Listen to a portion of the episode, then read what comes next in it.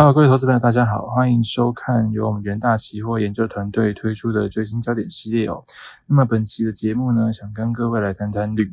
那看一下铝近期在这个供给利多的一个拉抬之下哦，出现的十年难得一见的一个强劲涨势。好，那我们在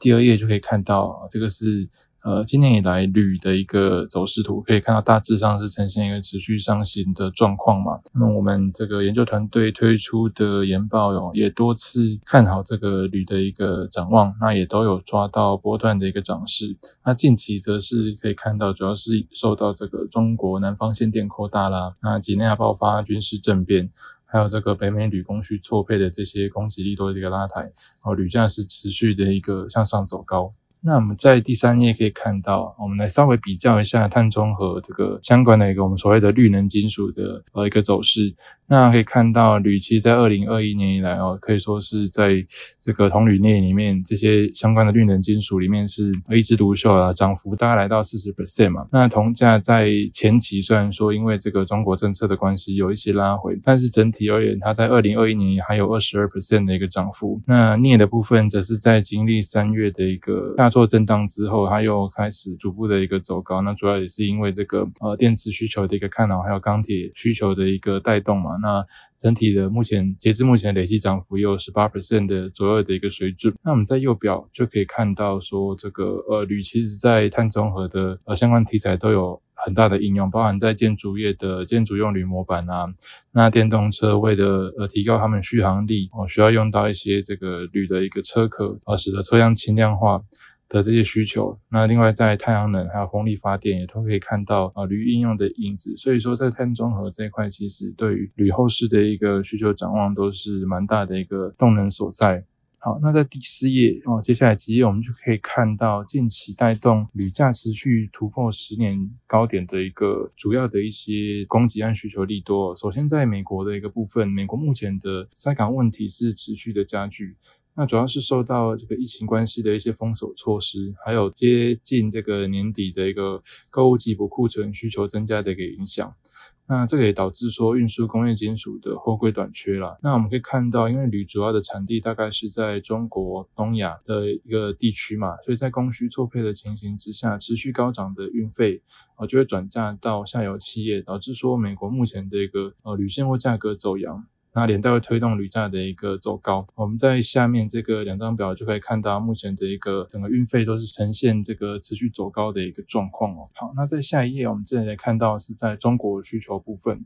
那我们都知道说，中国是最大的精炼铝消费国嘛，它在二零二零年的消费量也是占全球超过五成哦，将近达到六成。那主要是用在建筑啊、车辆轻量化跟可再生能源领域的需求是持续的一个扩大。那我们可以看到，从二零二零年开始，在这个左下图的一个部分，中国的一个。精炼铝进口量也出现明显的一个成长。那目前根据世界金属协会的一个数据，全球精炼铝供给缺口从二零二一年三月开始便持续的一个扩大，显示说目前啊在这个铝的应用需求部分是表现非常强劲的啊。那再搭配到这个供给的一个收缩的部分，导致说铝市是供不应求的状况。那接下来几页我们就可以看到一些这个关于供给。啊，收缩的一些情形哦。首先是在第六页，九月五号，全球最大铝矾土出口国几内亚是爆发了军事政变，那这个也激励铝价再创十年的新高。那因为全球主要的精炼铝主产国就是中国嘛，它的铝矾土产呃储量大概只有十亿吨，那所以他们对于精炼进口铝的铝矾土的依存度是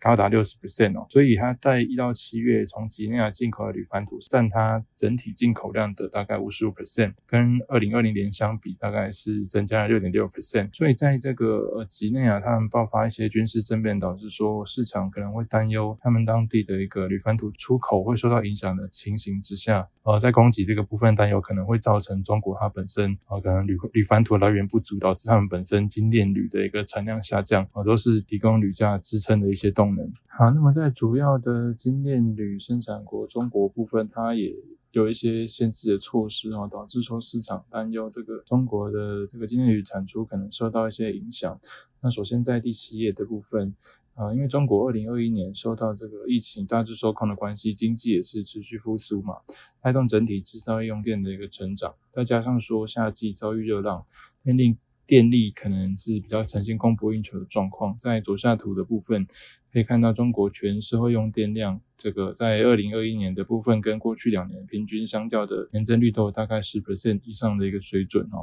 所以在这个情形之下，中国政府对于高耗能的精炼铝产业就陆续寄出了相关的耗能控制，或是说减产措施。在这个右下表的部分，我们就可以看到中国铝产业前十大这个省市减产的一些相关措施哦，包含近期的一个我们看到这个新闻就比较比较有在提到的新疆啊，还有广西等等。那那中国可能针对供电不足跟这个耗能强度持续提升的地区，加强减产力道的一个状况之下，这个整体的一个呃供给力度就是非常明显，提供这个铝价支撑。那所以在这个第八页的部分，我们可以看到刚刚提到的这个广西嘛，它在八月三十号的时候，这个当地的一个自治区政府就召开了一个限制高污染高耗能项目发展的会议。那对铝行业提出比较具体的限产要求了，那其中包含说这个九月的氧化铝不得超过上半年月均量的百分之五十，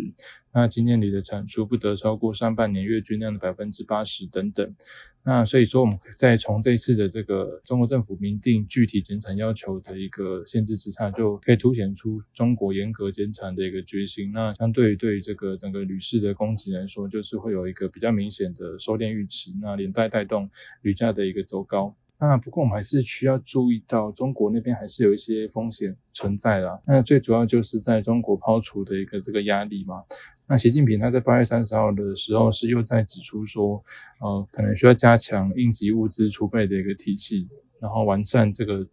战略储备市场调节机制，啊，提中大宗是商品的一个调节能力。那最主要就是需要想要说这个抑制整个大宗商品。啊，价格持续走高的一个状况了。那所以这个中国也是时隔十一年再度展开一连串的抛储行动。那最主要的目的就是避免这个大宗商品上涨过快嘛，打击整体企业的利润。在右边这个表就可以看到，这个这个是近期，呃。这个中国他们抛售他们储备铝库存的一个情形，包含说在七月五号的时候丢出这个五吨五万吨嘛，然后七月二十九号九万吨，七月九月二号又丢出了七万吨。那这个抛除的措施预计会持续到年底。那另外就是在这个我们第十页可以看到，所以整体来看，目前这个铝价就是受到整体供需利基的带动嘛，整体的展望都是比较正面的，包含说需求强劲的成长，嗯。主要是在北美地区的一个铝供不应求，受到这个塞港啊，然后货柜短缺、货柜船短缺的影响，那下下游买家纷纷进行抢货、备货、出货的一些动作。那在中国的部分，只是因为他们这个呃精炼铝的一个进口量持续的一个增加嘛，也凸显出他们在精炼铝需求这块的一个成长。而在供给的部分，包含说这个几内亚近期爆发的一个军事政变，引发对精炼铝原料铝矾土供给的一个担忧。那另外就是在这个呃中国相关的一些这个主要的呃生产铝的地区，他们有一些限制的措施，为了配合针对这个高耗能、高污染行业的一个限制嘛。那包含说广西的一个具体限产要求，那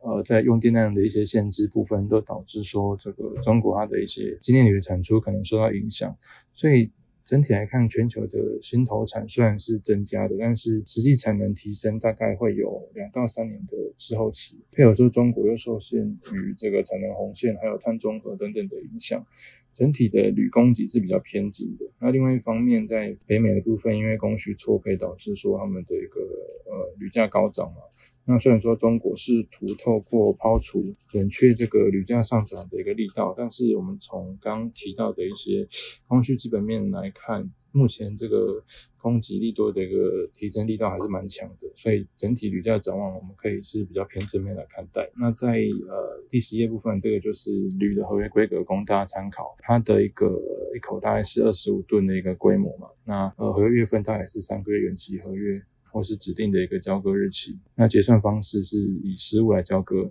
那截至九月八号为止，它的原始保证金大概在三千零二十五美元。好，那呃，也欢迎各位持续追踪我们研究最前线的 YouTube 频道哈。那内容非常的丰富，包含有与分析师有约系列，像是这一次的最新焦点啊，那每期都会提供的技术导航，可以了解呃这个我们各大商品的一个季度展望。另外就是不定期的一个名家开讲系列，会有很丰富的内容。对于城市交易有兴趣的投资朋友，也可以留意到我们 Trade 学院系列啊。目前大概有 R 语言、Python 城市交易跟 Multi Chart 的一些教学等等。那另外就是我们每天会提供的这个元大期新闻，那其中这个三分钟听股期的单元，都可以让各位掌握到最新最及时的一个